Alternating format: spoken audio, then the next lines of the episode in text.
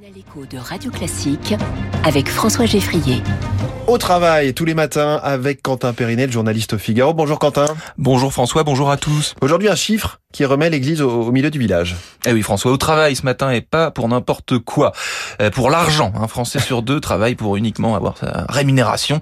Euh, c'est l'un des enseignements d'une étude IFOP, le Figaro Emploi, que nous dévoilons ce matin en exclusivité. Un chiffre qui montre que malgré tout ce que l'on dit sur le sens, l'utilité sociale, la qualité de vie au travail et bien d'autres sujets qui sont certes importants, c'est bien le salaire qui reste le nerf de la guerre et celui qui fait la différence. In fine, l'étude remonte le temps, 30 années plus tôt, en 1993, où la part de salariés qui travaillaient exclusivement pour l'argent était d'un peu plus de 30%. Cela a donc euh, augmenté avec les années et le rapport des salariés avec leur travail et avec leur entreprise s'est semble-t-il fortement abîmé. Qu'est-ce qui a changé exactement?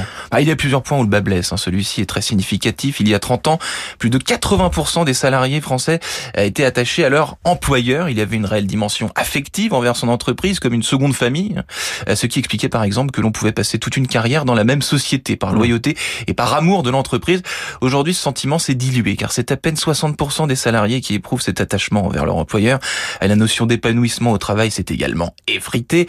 À peine 30% des salariés ont un travail qui les enthousiaste et les épanouit euh, contre 50% il y a 30 ans. Oui, hein, une affaire de, de génération aussi puisque quasiment 7 salariés sur 10 estiment que les jeunes sont moins motivés et investis. Ce que ces jeunes réfutent. Nous sommes passés en 30 ans du vivre pour travailler au travailler pour vivre, résume simplement mmh. Carole Ferté, directrice des études du Figaro Emploi. Formule assez claire, en effet, travailler pour vivre.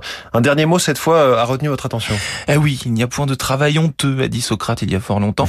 En revanche, il y a des jobs pénibles, de plus en plus. Hein. Pour caricaturer, on pouvait penser que la pénibilité au travail concernait surtout les métiers physiques, intenses ou sur des plages horaires compliquées.